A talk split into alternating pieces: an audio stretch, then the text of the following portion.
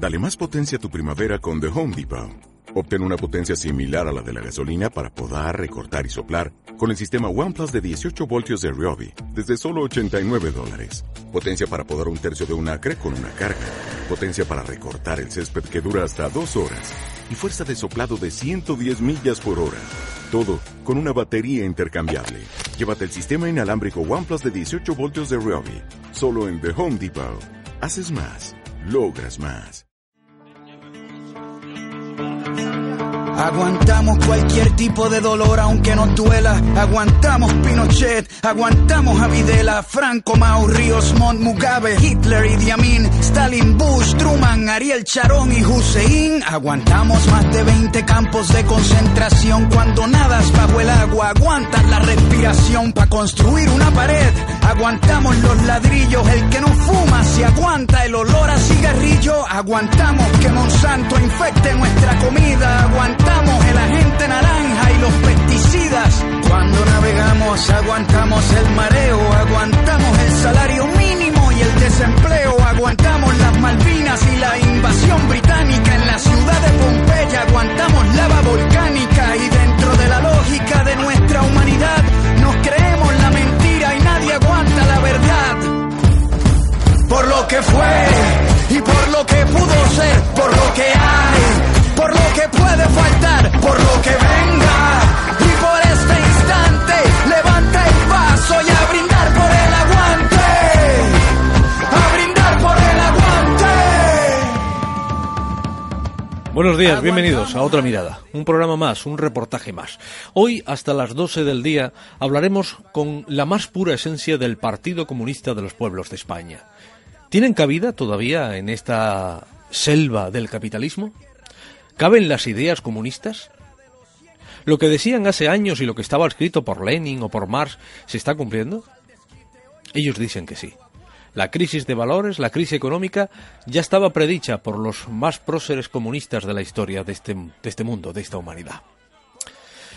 A partir de las 12 hablaremos de otra educación. Otra educación, otra forma de educar es posible. Sí que lo es. Es una educación revolucionaria. A ver la hila. Y funciona. Bienvenidos. Entramos en la Casa Roja. De inmediato. Por lo que puede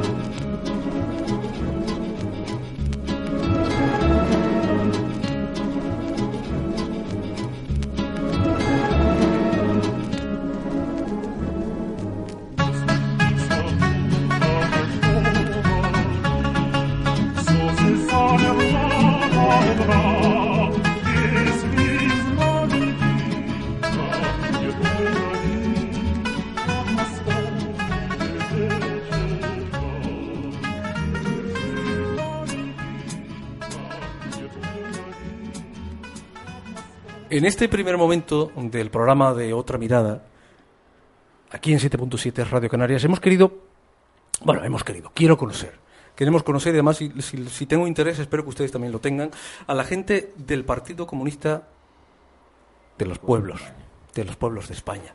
Y la voz que han escuchado ustedes de fondo es la de Carmelo Suárez, porque el secretario general nacional de este partido, ¿no eres nacional, Carmelo? Sí, nacional, de, de todo el territorio nacional. Es eh, todo el territorio nacional. Nosotros Vale. Utilizamos el término nacional para Canarias, entonces tenemos un Comité Nacional de Canarias y tenemos un Comité Central a nivel de todo el Estado. Bueno, el, el gran jefe, el gran el responsable del, del Partido Comunista de los Pueblos de España eh, es canario. Es canario, efectivamente, sí.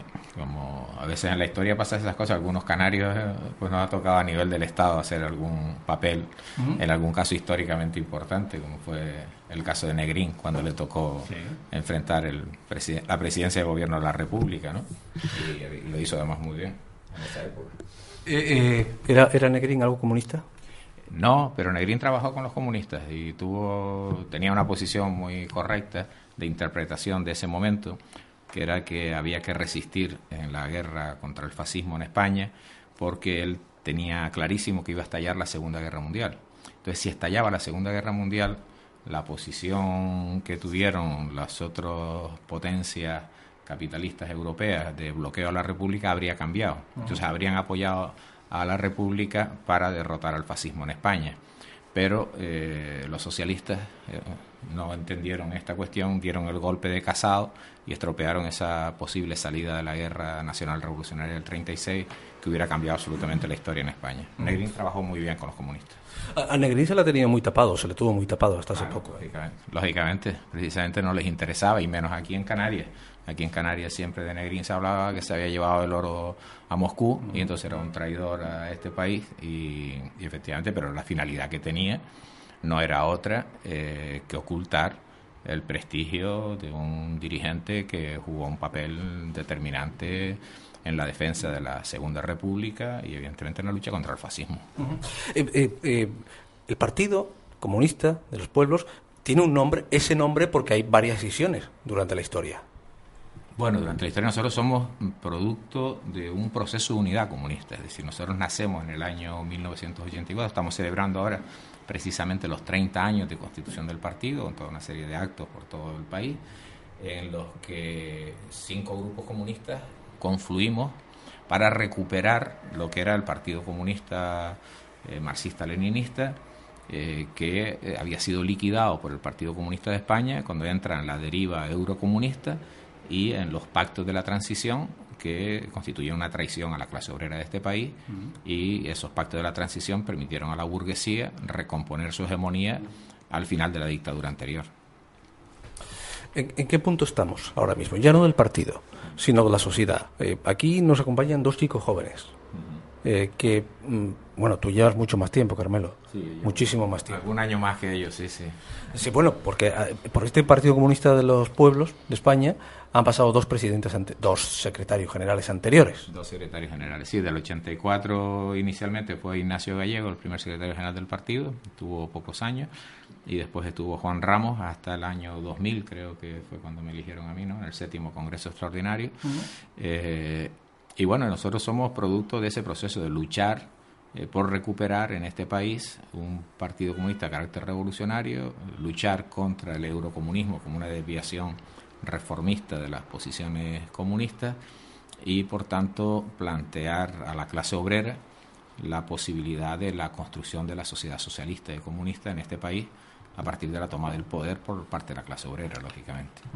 El, Partido Comunista, concretamente el de ustedes, en los mítines ha venido advirtiendo desde hace mucho tiempo que esto que está ocurriendo ahora iba a pasar. Sí, efectivamente. Está, Hablo de la crisis. ¿eh? Sí, la, crisis. claro, claro. La crisis, yo sería mucha gracia cuando este Zapatero ¿no? decía que les había sorprendido la crisis y nosotros decíamos muchas veces que si hubieran leído a los marxistas leninistas que hace años estábamos diciendo y además están los libros ahí escritos, es decir, editados en el año 2003, en el año 2004, ¿no? Es decir, nosotros ya decíamos que se daban las condiciones para una crisis de sobreacumulación capitalista que estaba por venir y que en, expresión de algún comunista cubano que yo suelo utilizar, ¿no? Decía, estallará una crisis eh, con centro en los Estados Unidos que tendrá sobre la humanidad eh, los efectos equivalentes a una bomba termonuclear. Eso decía Raúl Valdés en el año 2003. yo tengo el libro, así que está escrito en esa fecha. Esa crisis estalla porque evidentemente eh, forma parte de la crisis general del sistema capitalista. La, la, la teorizó Marx hace 150 años, cuando mm, venía a decir que el capitalismo con su desarrollo histórico no tendería a mejorar las condiciones de vida de la clase obrera, sino que con el desarrollo histórico del capitalismo eh, la tendencia es a un empobrecimiento de la clase obrera. Esta tesis que los reformistas no comprendieron y se creían que la fase expansiva del capitalismo realmente era una fase estable y, sólida, ¿no? Y que por tanto la clase obrera tenía mejor nivel de vida, tenía nevera, tenía coche, etcétera, etcétera, pues evidentemente se perdieron, no, supieron entender el proceso. La realidad que estamos viviendo en estas fechas, ¿no? es que la gente está cobrando salarios cada día más bajos, ¿no? En algunos casos 500 euros es un sueldo mensual para mucha gente y que mm, hay un proceso de recorte de todos los servicios sociales, de toda la asistencia social, con lo cual el proceso de empobrecimiento es extremo. Aumenta la, edad de jubilación, se prolonga, aumenta los años necesarios de cotización para alcanzar una pensión y en cualquier caso se, se devalúa las pensiones con la última ley que se aprobó, que significaba en los próximos ocho años quitarles 30 mil millones de euros a los pensionistas. ¿Para dárselo a quién? A los banqueros que ellos dicen que la iniciativa privada es mucho mejor que la iniciativa colectiva, que nosotros planteamos, la, planificación centralizada, y resulta que en el año 2007 lo que se demuestra es que las principales empresas de la iniciativa privada capitalista, que son los bancos, estaban en quiebra, y que todos los obreros de este país hemos tenido que poner el dinero en nuestro bolsillo para, para salvar a esos bancos que se han llevado más de 200 mil millones de euros que no van a devolver nunca. Por tanto, nosotros estamos muy ratificados en nuestras tesis comunistas revolucionarias y entendemos que se dan unas condiciones objetivas muy interesantes para el desarrollo de nuestra lucha política. O sea, ustedes no son el coco. Ustedes me han recibido aquí, no tienen cuernos, ni hay un tridente, ni nada parecido. Lo digo porque eh, en mi casa, cuando yo era pequeño, y se hablaba de los comunistas, era algo así como unos tipos con rabo. Sí, sí, siempre, claro. Es que hay una estrategia permanente del capitalismo que es hacer anticomunismo. Hay que hacer anticomunismo. Porque ah, cuando un obrero, una obrera, escucha el discurso de los comunistas, entiende el discurso de los comunistas, porque es su propia situación, es su vida. Está comprendiendo que eso que decimos los comunistas es lo que le está pasando, ¿no? Le están quitando el salario, le están abusando cada vez más, le quitan la negociación colectiva, en la sanidad le quitan toda una serie de medicamentos que antes eran gratuitos y ahora los tienen que pagar y no tienen el dinero para pagarlo.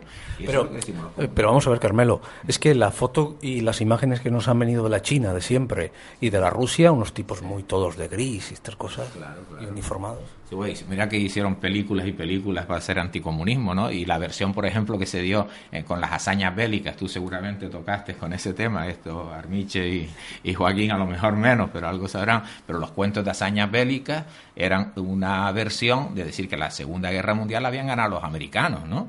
Es decir, que los que entraron a última hora en la guerra porque vieron que el, ejército rojo iba a liberar toda Europa del fascismo, ¿no? Que pusieron en la Segunda Guerra Mundial 350.000 muertos, fue lo que puso Estados Unidos, mientras que eh, la Unión Soviética puso 20 millones de muertos. Y fue la auténtica potencia heroica que causó la, derrota del, fascismo. Claro, mm, eh, lógicamente ellos tenían que reescribir la historia y dar esa imagen, pero el nivel de avance social que conoció la clase obrera y los sectores populares en el proceso de construcción del socialismo fue extraordinario. Es decir, la seguridad en el trabajo, la garantía de la, de la sanidad, la garantía de una educación de calidad gratuita, eh, un nivel cultural extraordinario y un avance científico muy superior al de la potencia capitalista. Es decir, recordemos que el primer satélite que se pone en órbita eh, lo hace la Unión Soviética. La primera estación tripulada en el espacio la hizo la Unión Soviética. La Academia de Ciencia de la Unión Soviética nos dejó un legado de unos materiales extraordinarios de investigación científica. Eh, en fin, fuera de serie, ¿no? Es decir, esa sociedad, y no digamos la situación de la mujer, no digamos la situación de la mujer en los países socialistas, que no tiene nada que ver con lo que le pasa a la mujer en el capitalismo. Y no digamos la situación de la infancia eh, y de la juventud, que en la sociedad socialista tuvo unas condiciones de vida extraordinarias. Evidentemente, eso no quiere decir que nosotros no seamos gente así. Ah, ¿Se dieron errores? Claro que se dieron errores. Pero evidentemente lo que pasó en los 90 en todos esos países del este europeo fue un proceso contrarrevolucionario donde la burguesía, eh, que estaba trabajando de manera prolongada y con una coordinación internacional grande, volvió a hacerse con el poder en contra de la clase obrera. En los cinco años siguientes al triunfo de la contrarrevolución en la Unión Soviética desaparecieron 10 millones de ciudadanos eh, rusos del censo, que ni se sabe eso, ¿qué pasó con ellos? ¿no? Gente que se quedó en la marginalidad absoluta, sacada fuera de todo.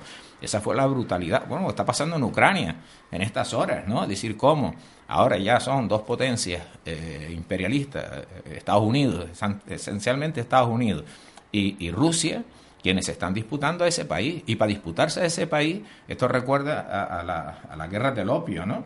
Si cuando China no dejaba entrar el opio a, los comerciantes ingleses y le montaron una guerra para forzar la liberalización de la entrada a los puertos en China. Y después, y después que, hizo eso Inglaterra, vino Estados Unidos y vino Japón para reventar la guerra por el saqueo, por imponer las leyes económicas del capitalismo. Y eso es lo que estamos viendo eh, ahora mismo, en estas fechas, en, eh, en Ucrania, y cómo los, los portavoces de los monopolios de la comunicación han hecho toda una demagogia en torno a ese proceso, como si fuera un proceso masivo, inmenso en todo el país, que no ha sido así, y como si fuera un proceso de carácter progresista, cuando ahí había un componente absolutamente fascista insertado dentro de todo ese proceso, donde fue un proceso absolutamente financiado y armado desde, desde fuera, con la voluntad de la Unión Europea de imponerle a ese país la vinculación con, eh, con la Unión Europea porque querían romper la vinculación con Rusia en función de la disputa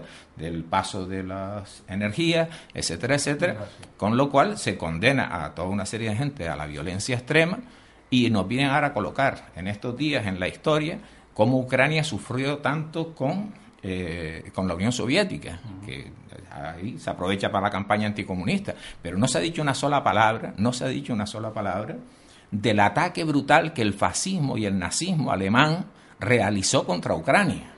La masacre brutal que hizo en ese país, cómo asesinó de manera brutal a, la población ucraniana. Bueno, esos alemanes que hicieron en la Segunda Guerra Mundial ese ataque brutal de penetración de las Fuerzas Armadas sobre, sobre, sobre Ucrania y que, en alguna película se refleja en una escena dantesca donde los alemanes encierran en un granero a centenares de poblaciones civiles de todo tipo, y, luego le pegan fuego a ese gran. Eso es un hecho real que hicieron los alemanes en Ucrania. Los alemanes han vuelto otra vez sobre, sobre Ucrania, eh, realizando toda esta operación eh, de violencia contra eh, la estabilidad y la paz dentro del país, con la finalidad exclusivamente de garantizar sus intereses económicos esas son las condiciones de la lucha ideológica en las que estamos hoy. El anticomunismo es parte del proceso de acumulación capitalista para mantener la, supremacía ideológica y que la clase obrera no se revele y no aspire a la construcción de otro modelo de sociedad.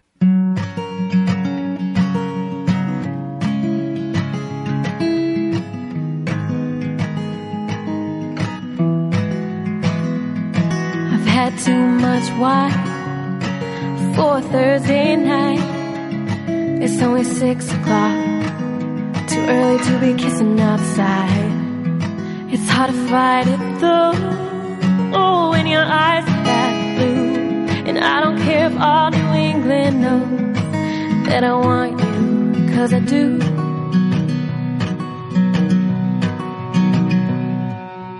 Bit of a breeze, but it's the brightest April day.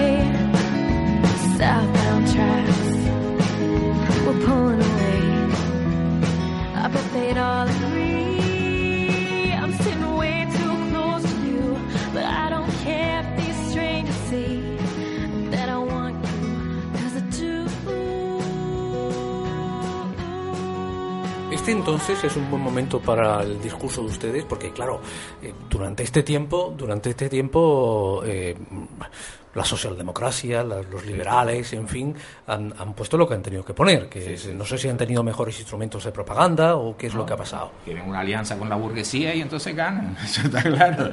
Eso pasa. decir, eso, no, eso no les aburre a ustedes. ¿no? Ah, no, no. Nosotros somos gente que tenemos un pensamiento científico.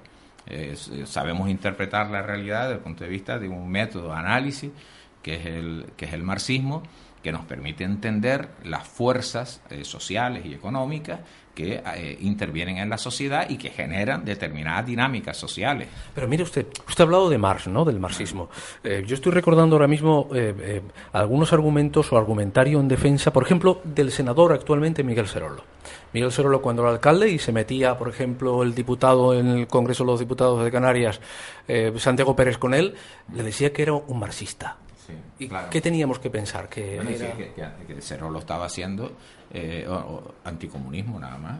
Es decir, eso es lo que pasa. Es decir, anticomunismo hace la burguesía y anticomunismo hace la socialdemocracia y anticomunismo hacen los reformistas de Izquierda Unida. Todos hacen anticomunismo. Ese elemento les une porque es parte de la misma estrategia. Cualquiera de esas opciones políticas eh, funciona en alianza con la burguesía y ninguna de ellas tiene la voluntad de derrotar a la burguesía como clase hegemónica en esta sociedad. y convertir a la clase obrera en la clase hegemónica. Ninguna de ellas quiere hacerlo. Entonces, por tanto, eh, ¿qué pasa? Que los cantos de sirena de la socialdemocracia o de las posiciones reformistas tienen un grado de utilidad altísima. Es vamos a ver, por ejemplo, para un ejemplo clarísimo, que creo que de mucha actualidad, en Francia, para que no gane la derecha, o en algún momento dicen, o para que no gane Le Pen, ¿no? dicen, dejan todos a votarle a la socialdemocracia, ¿no? y se vota al compañero Hollande, y se, se monta el Front de Gauche, eh, donde el Partido Eurocomunista francés eh, participa en el Front de Gauche para elegir al compañero Hollande y además celebran la fiesta, la noche electoral, porque qué bien que salió elegido el compañero Hollande. Pero el compañero Hollande no tardó muchas semanas en lanzar una guerra imperialista contra Mali. Porque en Mali resulta que estaban afectados, en función de lo que allí ocurría, sus eh, minas de oro y sus minas de uranio, que son fundamentales para la energía atómica francesa. Y el compañero Hollande lanza una guerra imperialista contra Mali, a la que le mete más un cerrojo de censura informativa absoluta, que nadie sabe lo que pasó en ese país, lo que hicieron las Fuerzas Armadas en un país miserable, ¿eh? en un país miserable, y donde toda la maquinaria de guerra del imperialismo francés se lanza contra quienes estaban realizando determinados eh, movimientos políticos, que eran sus movimientos políticos, era su país y eran sus problemas que ellos tendrán que resolver. Pero entonces resulta que ese que se vende como un elemento progresista de la socialdemocracia, pues se manifiesta como un agente igualmente eficaz del sistema eh, capitalista y del imperialismo. Y, por tanto, la, clase obrera no tiene que dejarse engañar por esos cuentos, eh, por esas imágenes edulcoradas del capitalismo, porque eso realmente es echar arena a los ojos de la clase obrera y distraerla de su objetivo principal, que es trabajar por la unidad interna de la clase y la, la, construcción del poder obrero y de la sociedad socialista. Porque estamos además en la etapa de transición del capitalismo al socialismo.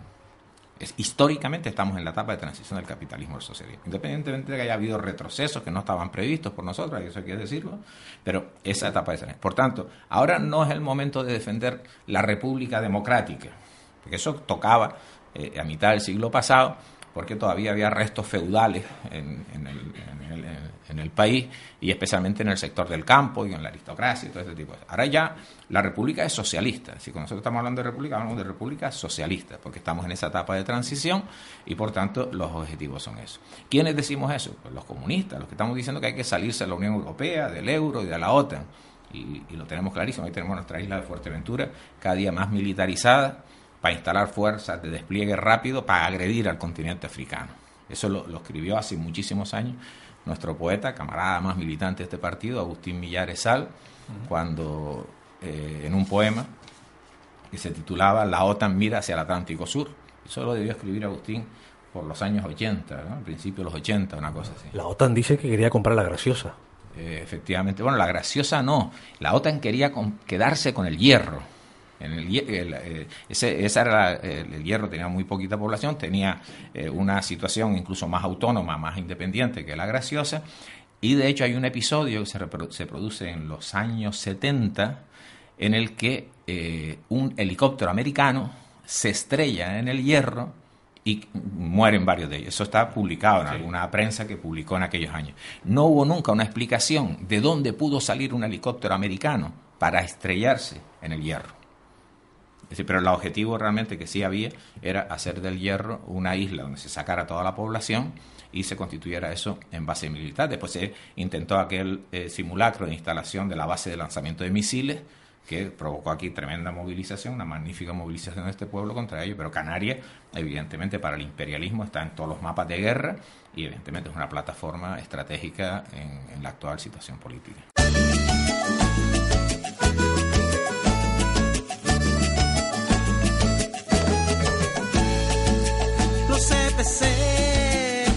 De democracia, del poder en los ciudadanos, de la esperanza en las manos de mujeres y hombres.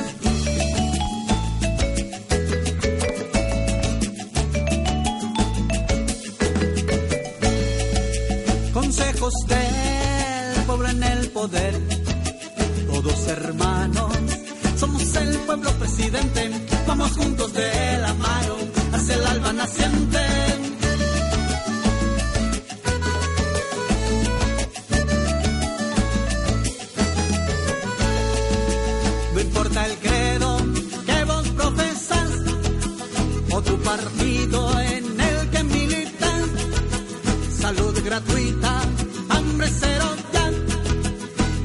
Abiertas, únetenos ya, los CPC, garantías del pueblo son democracia directa, poder popular.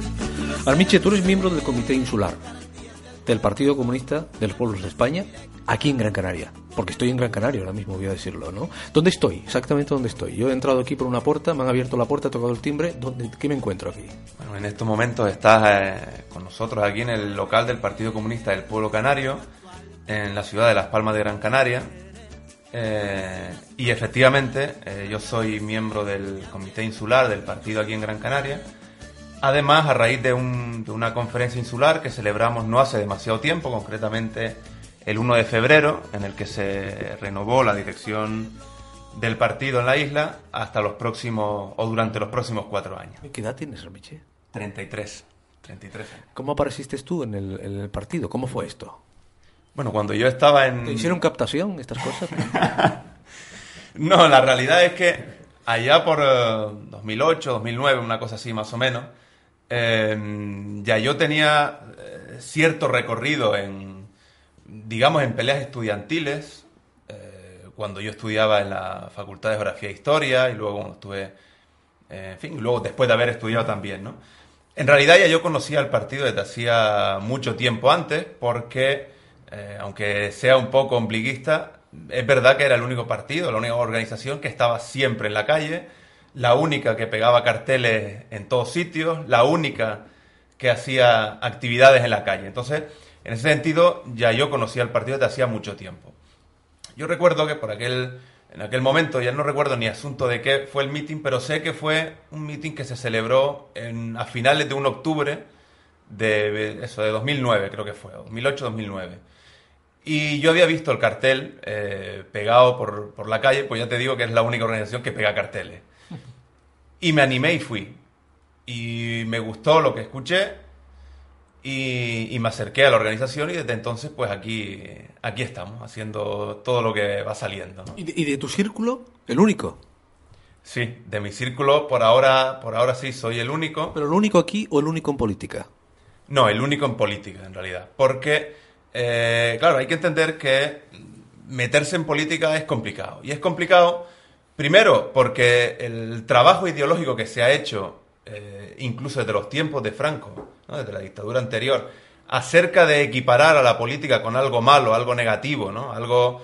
Eh, ¿cuánta- ¿Cuántos de nosotros, sobre todo los que son más mayores que yo, claro, yo con 33 años pues no, no viví esa situación, ¿no? Pero ¿cuántos no son de la edad de mis padres, de la edad de mis abuelos? No escucharon aquello de no te metas en política, que eso es algo feo, que eso es algo Oiga, malo. es que, bueno, vamos a ver, Armiche, es que tenemos unos que, en fin, no lo ponen muy bien, ¿no? Lo de la política. No me negarás eso. Claro, no, por supuesto, pero es que para, para los, Los jueces, los jueces ahora saben un montón de esas cosas. Sí, pero los jueces siempre han sabido esas cosas. Lo que pasa es que nunca lo habían hecho antes, ¿no? Pero para los comunistas la cuestión esencial es que lo que vemos todos los días, es decir, los dimes y diretes entre Rubalcaba, Rajoy, Paulino Rivero, José Miguel Pérez y compañía, eso no es política.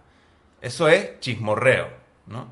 Para los comunistas, la verdadera política es cuando sale la clase obrera a la arena pública a defender sus intereses. Eso es para nosotros eh, la política. Por eso para nosotros la política tiene un sentido tan importante y desde luego es eh, el elemento fundamental que debe eh, dirimirse en, en la arena política, precisamente, es esa, ¿no? Es cómo sale la clase obrera, cómo sale a defender sus derechos, a defender sus intereses. Bueno, y para eso está aquí eh, Joaquín, que es el secretario político del colectivo de jóvenes comunistas, ¿no? Eh, aquí se llama colectivo de jóvenes comunistas. Eso de jóvenes del... No, no. El, el nombre es distinto. No, Otro Partido Popular dice los jóvenes del Partido Popular, ¿no? ¿Hay alguna, alguna razón para llamarlos distintos? No. No, lo que pasa es que el, el proyecto a nivel de todo el Estado que tiene eh, el partido es fundamentalmente lo que llamamos así, ¿no? El Partido Comunista de los Pueblos de España, que en Canarias adquiere el nombre del Partido Comunista del Pueblo Canario, y eh, la Juventud Comunista que nosotros la hemos dado a llamar desde el 85, porque el año que viene precisamente, y aprovecho y lo comento, se cumple también el 30 aniversario de los colectivos de jóvenes comunistas, que, como te digo, en el año 1985 la, la juventud obrera, la juventud de extracción obrera y popular, estudiantil y trabajadora, decidió organizarse eh, también y adquirieron o, tomaron el nombre de colectivos de jóvenes comunistas. Bueno, Joaquín, hola, ¿cómo estás? Gracias. Gracias. Eh, ¿estás, estás, ¿Esta es tu casa, aquí donde estamos? ¿Se puede decir que es parte de tu casa o es tu casa? Eh, sí, por supuesto, la verdad. Me siento muy identificado con el, con el ser comunista. Para mí es un... Pues sí, sí, es... Bueno, aquí han explicado muy bien, eh, Carmelo, Joaquín ha explicado muy bien lo del comunismo, ¿no? Que es el comunismo, la filosofía. Pero ¿qué es ser comunista? ¿Qué es? Pues viene bien que haga esa pregunta porque yo como responsable político de los CJC, cada vez que viene un militante nuevo, un premilitante nuevo, siempre le suelo leer la carta del Che a los jóvenes, de que debe ser un joven comunista. Y nadie mejor que el Che lo dice, un comunista es una persona que se siente orgullosa de ser comunista, que siempre predique con el ejemplo, que trata de ser siempre el mejor, tanto en el estudio, en el trabajo, en solidaridad, ayudar a los compañeros, ser más humano que un humano si cabe eso es ser comunista. Estar siempre con todos los problemas de tu sociedad, problemas... Pero oye, eso lo dicen en la iglesia también. No, no, esto es diferente porque... Hay, ver, un comunista sobre todo es alguien pragmático, alguien que de verdad tiene un problema y lo va a solucionar. Luchamos con por cualquier injusticia, por pequeña que sea. Evidentemente, siempre el final es la revolución socialista y comunista, una sociedad mejor, el hombre nuevo, pero nunca descartamos cualquier problema acuciante de la clase obrera, sea los comedores escolares, sea un problema de sillas en un centro educativo. A cualquier lucha está ahí la juventud comunista. Eh, ¿Tú has notado más acercamiento ahora con el tema de la crisis? Al principio hablábamos con Carmelo sobre el asunto de, bueno, esta situación se veía venir, efectivamente se están cumpliendo. Eh, eh, digamos, lo que estaba escrito se está cumpliendo, ¿no? Un poco tarde, pero se está cumpliendo. O sea, lo que ya se decía que iba a ocurrir, ha ocurrido. ¿Tú has notado más acercamiento? O sea, claro, lo que tú me estás contando es ideal, ¿eh? Lo que tú me estás diciendo, a mí así me parece ideal. Me parece hasta honesto. ¿De acuerdo? Eh, la oferta que tú me haces para meterme en el Partido Comunista no me la ha hecho nadie hasta el momento. Por ejemplo, vamos a ponernos así, ¿no? De acuerdo. Eh, pero tú has notado que, que, diciendo eso la gente la gente viene en esta situación de depresión, de cabreo, de mosqueo que hay. Sí, aunque primero voy a soltar una frase que me parece muy buena. Como dice, la, ¿sabes que Realmente siempre hay condiciones para la revolución y para mejorar. Y decimos siempre que la verdadera lucha heroica de un comunista es que esta es la lucha de toda una vida. Eso principalmente, porque explotación siempre ha habido. Ahora bien, en las condiciones actuales en las que en el 2007 estalla una crisis capitalista brutal, mucho más acentuada, obviamente es más fácil atraer a, la juventud a la causa comunista. Principalmente porque empiezan a notarse a un paso acelerado la miseria desde, sus mismas familias, el paro, eh, les empiezan a recortar becas, se quedan sin plazas para las FP. Eh, bueno, un dato mínimo básico es que en el 2013 en la Universidad de Las Palmas de Gran Canaria se ha doblado el número de abandonos en la universidad. Sí, sí, pero espera una cosa, espera una cosa. Tú has dicho cuando explota la crisis capitalista, pero a ti también te lleva por delante. Por supuesto. Actualmente, si me lleva a mí por Porque no por ser comunista no, no estás en crisis. No, no, no, por supuesto, claro, a ver. Es una, es una crisis que afecta obviamente a, la, a toda la clase obrera y a los sectores populares. Vale. Eh, la función de un comunista, sencillamente, un comunista simplemente es un obrero más que tiene un nivel de conciencia que lo hace lanzarse a la lucha. Bien. Por lo de, pero evidentemente... Ahora te he entendido. Sí, sí, pero evidentemente nosotros, cuando... Nosotros como comunistas siempre decimos nosotros. Pues nosotros somos la clase obrera. A nosotros evidentemente nos afecta y más en nuestro colectivo de jóvenes, que aquí en Gran Canaria tenemos unos 20, y entre estudiantes y trabajadores hay un número de parados exagerado y los que trabajan ganan cuatro duros, en el que yo me incluyo, y los estudiantes evidentemente están pagando una universidad que no se puede permitir. Vale, tú estás diciendo una cosa que yo le me gustaría preguntarle eh, a, tanto a Carmelo como a Armiche, ¿no? El asunto de comunistas, somos la clase obrera, ¿qué pasa? ¿Que un comunista no tiene ahorros? no, no mete el dinero en el banco, eh, no se puede comprar un chalet, no puede ser arquitecto. O sea, ¿qué es? Lo digo porque uno ve, ve algunos debates y eh, da la sensación, no. Lo que ves claramente es que atacan a las gentes de izquierda o las gentes más radicales, algo así como porque llevas unas zapatillas de marca, ¿no? Si eres comunista. Claro, la cuestión es que eso también entra parte, forma parte del combate ideológico que uno día a día tiene que marcar, ¿no? ¿Cuántas veces no habremos escuchado eso de, hombre, pues si eres comunista, ¿por qué llevas un teléfono móvil, no? A lo que yo cuento siempre una anécdota, que el otro día me, enteré eh, leyendo algunas cosas que el teléfono móvil en realidad lo inventó un comunista de la Unión Soviética. Pero bueno, más allá de ahí. Por tanto, yo podría decir si Pero eres no, no fue un americano que le... No, por lo, por lo visto hay un... Que los americanos lo inventan todo, ¿eh? Claro, pero por, lo- por lo que yo estuve leyendo, había un ingeniero soviético que fue el, el primero que estuvo haciendo eh, los trabajos con la telefonía sin hilos, ¿no? Con lo cual nosotros podemos dar la vuelta a la tortilla y decir, si no eres comunista, ¿por qué usas un teléfono móvil, no? Pero en realidad eso es una... no es un debate serio. ¿Por qué?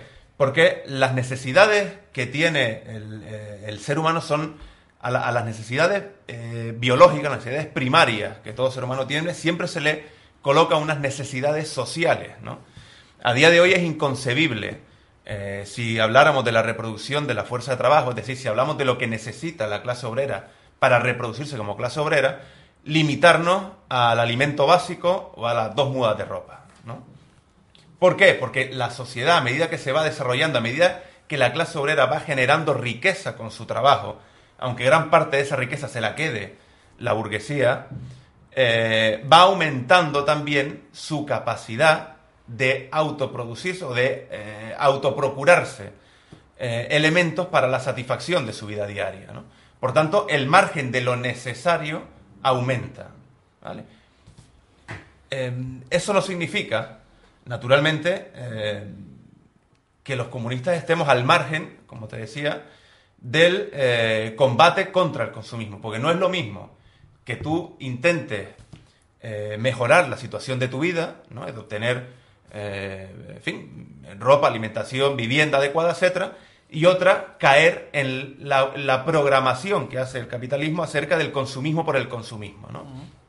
Ahí es donde está la diferencia entre la forma de comportarse en sociedad, la forma de consumir de un comunista y la forma de consumir de quien no es un comunista. Eh, Carmelo, el capitalismo eh, eh, o la burguesía son aquellos que nos hacen trabajar con anhelo hasta los 65 años, perder toda nuestra vida en la fábrica para después decir, bueno, bueno, cuando llegue a los 65 me jubilo y ya he hecho polvo, he hecho, he hecho fiscos, vivo lo que me queda. ¿Eso es, ¿Eso es el capitalismo, más o menos? Bueno, sí, eso es el capitalismo, puede ser una imagen gráfica del capitalismo, eh, pero esencialmente la burguesía es la que se queda con el producto de nuestro trabajo. Si al, al obrero se le pagara todo su trabajo, el capitalista no podría ganar nada. Entonces la única forma de que el capitalista obtenga una ganancia es porque al obrero le paga una parte del valor que produce y otra parte no se la paga y se la queda como plusvalía. ¿no? Evidentemente el capitalismo eh, tiene la necesidad de intensificar siempre el nivel de explotación de la clase obrera. Es decir, todo lo que estamos viviendo, es decir, la prolongación ahora de la edad de jubilación a los 67 años, ¿no? Eh, la reducción de las pensiones, el aumento de los años que hay que cotizar, todos son elementos que van a reducir el, precio de la fuerza de trabajo, el componente de salario indirecto que, tiene la pensión, ¿no? Entonces, el capitalismo como históricamente tiene la tendencia a, perder la capacidad de ganar dinero, es decir, lo que se llama la ley de la caída tendencial de la tasa de ganancia, pues la única forma de compensar esa ley de, del desarrollo histórico del capitalismo es aumentar el nivel de explotación. Por tanto, eh, la tendencia del capitalismo es hacia el empobrecimiento mayor de la clase obrera y hacia la reacción, porque en la medida en que ya no puede mantener los elementos de, democráticos formales que en un tiempo histórico sí pudo mantener o incluso que tuvo que mantener por la lucha ideológica con el campo socialista, que daba a los obreros vacaciones, que daba a los obreros eh, derecho a sindicatos, etcétera, etcétera, eh, con el desarrollo histórico del capitalismo va perdiendo esa capacidad de mantener los elementos democráticos formales. Entonces, con el comunismo seríamos más felices. Hombre, evidentemente se construirá una sociedad superior. Es decir, ahora mismo hay una enorme contradicción, el elemento del desenlace histórico, es que el altísimo desarrollo de las fuerzas productivas eh, entra en contradicción con la propiedad privada de la producción. Es decir, eh, si hace unos años un obrero producía eh, 12, 15 coches en una fábrica de coches, era la media. Uh -huh. Hoy esa productividad está en 70, 80, 90 coches por obrero en una fábrica. ¿no? Es decir, ha aumentado de una manera desproporcionada eh, la capacidad, la productividad, la capacidad de producir. Pero el capitalismo, por sus crisis internas, tiene que mandar al paro a toda esa clase obrera porque si siguen produciendo más, su crisis se dispara todavía más. Entonces el capitalismo está permanentemente destruyendo fuerzas productivas. 6 millones de parados en este país, eso es destrucción de fuerzas productivas. Eh, no es capaz de darle uso a la, a la inmensa capacidad productiva que tiene la clase obrera hoy.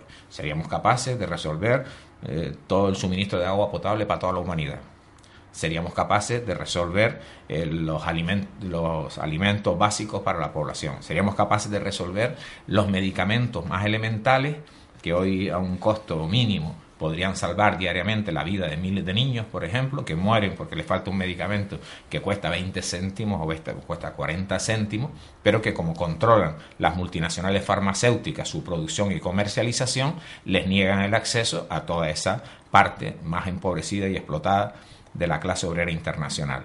En el momento en que todas esas inmensas capacidades productivas, ese desarrollo tecnológico extraordinario que tenemos hoy, que no ha existido nunca en la humanidad, en vez de estar al servicio de los grandes monopolios para su acumulación privada, esos 1% eh, de, la humanidad que tiene una riqueza eh, que supera el 50% de la parte de la humanidad más pobre, ¿no? O esos 20 mm, personas en este país, ¿no? Que tienen un nivel de riqueza mayor que 10 millones de las personas más pobres. Si en el momento que eso desaparezca, y por tanto toda la producción se convierte en una producción social para mejorar las condiciones de vida de la, de la gran mayoría social, evidentemente la calidad de vida que va a darse en, el, en, ese momento en la sociedad socialista y en el comunismo después, eh, no tendrá parangón de todo lo que hemos conocido hasta ahora en Yo me estoy dando cuenta una cosa, de dos cosas, a medida que ustedes me hablan. Una que bueno, en esta sociedad algo de comunismo hay. Hay un poquito por aquí, un poquito por allá, mezclado con todo, ¿no? Dentro del potaje, pues hay unas piñas de millo, hay unas papas, ¿no? Y después que, si hay un elemento que veo yo, que me parece a mí que es eh, eh, que la podía haber inventado un comunista perfectamente o netamente comunista, o casi eh, netamente comunista, es Internet, ¿no? Parece que por ahí eh, la gente cuenta cosas, dice cosas, se abre, eh, o no, también. Internet está mm, controlada y cada vez mm, va avanzando el proceso en el que cualquier posibilidad de comunicación va siendo controlada por monopolio de la comunicación. Es decir, en estos momentos en Internet, por ejemplo, es un mecanismo que permite al capitalismo, a un capitalista determinado, eh, tener como opción explotar a toda la clase obrera internacional. Ahora mismo hay ofertas de trabajo en Internet en las cuales pues, un determinado empresario quiere hacer una determinada herramienta de programación o quiere hacer un determinado diseño, quiere hacer una determinada cosa y lanza en la red el que quiere que alguien le haga esto. Entonces se subasta a la baja entonces resulta que alguien agarra y dice, bueno, pues esto lo hago yo por 100. Y luego alguien del otro lado del planeta dice que lo hago por 80 y el otro lo hace por 70. Pues adjudicado al de 70. Es decir, el capitalista dispone a través de Internet de la posibilidad de explotar a la clase obrera a nivel mundial. Ese grado de desarrollo de la, de la condición de de confrontación entre capital y trabajo es el precisamente el que crea las condiciones históricas de paso a la transición a la sociedad comunista. Evidentemente, dentro de la sociedad que se está agotando y que se está muriendo, están ya los elementos de la sociedad nueva que va a surgir. Eso pasó, de hecho, con el feudalismo y con la transición hacia el capitalismo. Es decir, ya cuando apareció la burguesía como una pequeña clase minoritaria, ¿no? Que tenía ya la aspiración de cambiar el, régimen feudal, eso estaba ahí ya en contradicción con el régimen feudal. Y hoy hay elementos de la acumulación capitalista que están generando una altísima socialización del trabajo. Cualquier eh, capitalista para producir una mercancía también utiliza la clase obrera internacional. Para producir la más pequeña mercancía, nosotros solemos poner el ejemplo de una lata de atún. El capitalista utiliza a casi toda la clase obrera internacional de, los que van a hacer la pesca del atún para allá y que por tanto hay unos astilleros que construyeron el barco y hay un satélite que también construyeron otro y lo mantienen ahí para localizar la pesca, hasta los que producen el aceite en otro país y por tanto mantienen el cultivo de los olivos y los que lógicamente en la siderurgia extraen el metal para producir la lata de atún que finalmente hay y luego los de la pasta de papel para hacer la cajita de fuera, etcétera, etcétera, para venderlo al final por dos euros en el supermercado pero son miles y miles, si no millones de trabajadores y trabajadoras los que se condensan en cualquier mercancía capitalista que hoy se produce. Ese elemento es el que dice, bueno, ¿y, quién, y qué hace en medio de aquí un tío que es el que cobra? Y es el único que no trabaja. Bueno, pues lo quitamos y nos vamos para el socialismo. y así seríamos más felices. Cuando yo dije lo de Internet, me refiero a la hora de... de hay redes sociales, ¿no? De, de, expresar ideas, de, de, contar ideas, ¿no? Parece que la gente ahora, a través de esas redes sociales, por Internet, sí. que es por donde van, están expresando ideas muy parecidas a las que estoy escuchando aquí. Sí, la idea Pero porque hay porque hay una porque hay una depresión en la sociedad. Hay una diferencia, si me permite. La idea sí se socializa, pero hay un elemento esencial en todo este proceso de cambio. Sin el Partido Comunista no se va a producir nunca el cambio social, es decir, la toma del poder por la clase. obrera. Ah, No es lo mismo una, eh, un motín que una algarada, que una revuelta popular. Nosotros lo que queremos es una revolución. Una revolución significa que hay una clase que está oprimida y que pasa a ser clase rectora, clase dirigente de esa sociedad. Y eso no se va a dar nunca sin eh, el Partido Comunista que tiene un proyecto, tiene una estrategia, tiene un análisis, tiene un método científico de análisis de las contradicciones de clase y tiene la forma de, de- de conquistar el poder. El hecho de que la idea esté precisamente es lo que está creando toda la, la cosmovisión que se va socializando progresivamente, a veces de una manera muy intuitiva, ¿no? De una manera muy espontánea, eh, de la necesidad del cambio social. Claro, el, el- el proceso de cambio se produce cuando hay un elemento, un sector más consciente que sabe el cambio que quiere, que sabe cómo conseguirlo, cómo trabajar para ello, y todo un entorno social que eh, no se opone a esa propuesta, a lo mejor no la entiende del todo, pero que sí está en la cosmovisión de que efectivamente vamos hacia un gran cambio. Pero Carmelo, no solo el Partido Comunista, hay muchas ideas que pueden confluir y no son solo no sí. son solo del partido, ¿no? No, no, idea sí. Es decir, es- es todo el, el- el colchón social que arropa un proceso revolucionario, evidentemente. Ahora, tiene que haber una capacidad de organizar a la clase obrera y de saber cómo luchar. Si lo que estamos viendo, por ejemplo, en estos momentos en Venezuela, ¿no? de cómo se está atacando eh, desde todos los frentes a, ese proceso, que no es ni un proceso socialista, ni es todavía ni un proceso, tiene voluntad de ser socialista, pero no lo es. Y, sin embargo, toda la burguesía internacional está concertada para tratar de, de derribar ese proceso eh, legitimado socialmente una y otra vez y otra. Eh, por tanto, en esa lucha, de una manera espontánea, con los grandes monopolios colocados enfrente, y esos grandes monopolios, estamos hablando de los grandes monopolios financieros, estamos hablando de, los grandes monopolios de, fabricantes de armas, de los grandes monopolios de alimentación, etcétera, etcétera, que no están dispuestas a dejarse matar, a perder el negocio, a desaparecer de la sociedad, esos grandes monopolios realizan todo tipo de violencia extrema para acabar con eso. Es decir, el Chile, el Chile de, contra Salvador Allende, ¿no? Entonces, claro, lo que no podemos creer es decir, bueno, ahora nos movemos por aquí por allá, nos ponemos de acuerdo y tal y cual, y derribamos el capitalismo. No, no va a caer el capitalismo con un esfuerzo de buena voluntad o de mucho sentido común que mucha gente pueda poner. No, no, el capitalismo va a caer en una lucha que va a ser evidentemente una importante lucha de masas, ¿eh? pero con un elemento de dirección política y con un conocimiento de cuál es el proceso de cambio social, de las leyes que se dan y del proceso de concesión táctica y estratégica y de las alianzas para finalmente derrotar a esos inmensamente poderosos monopolios y llevar a los trabajadores al poder.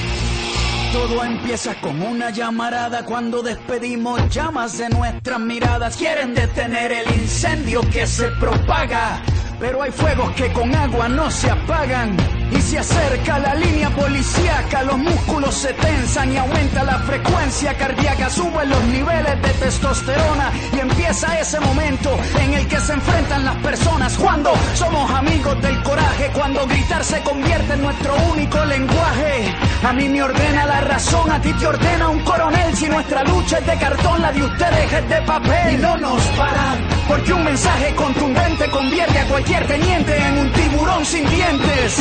El Estado nos teme, porque al mismo tiempo somos 132 y 15M si la prensa no habla. Nosotros vemos los detalles, pintando las paredes, con aerosol en las calles. Levanto mi pancarta y la difundo, con solo una persona que la lea ya empieza a cambiar el mundo. Entonces, eso de la teoría del estado de shock, ¿es verdad? O sea, la sociedad está en estado de shock y es fácilmente manipulable. ¿Maneable incluso? No, sé, que me responda, que, no sé, eh, eh, Joaquín, Armiche, no sé. ¿Tú, crees que estamos en esto? Ustedes son los dos jóvenes aquí del, de la mesa. Eh, y como jóvenes, bueno, pues se mueven en ese ambiente. ¿La gente está apoya bobada? Abobada, abobada, no. La clase Yo he dicho algo más fuerte, pero bueno.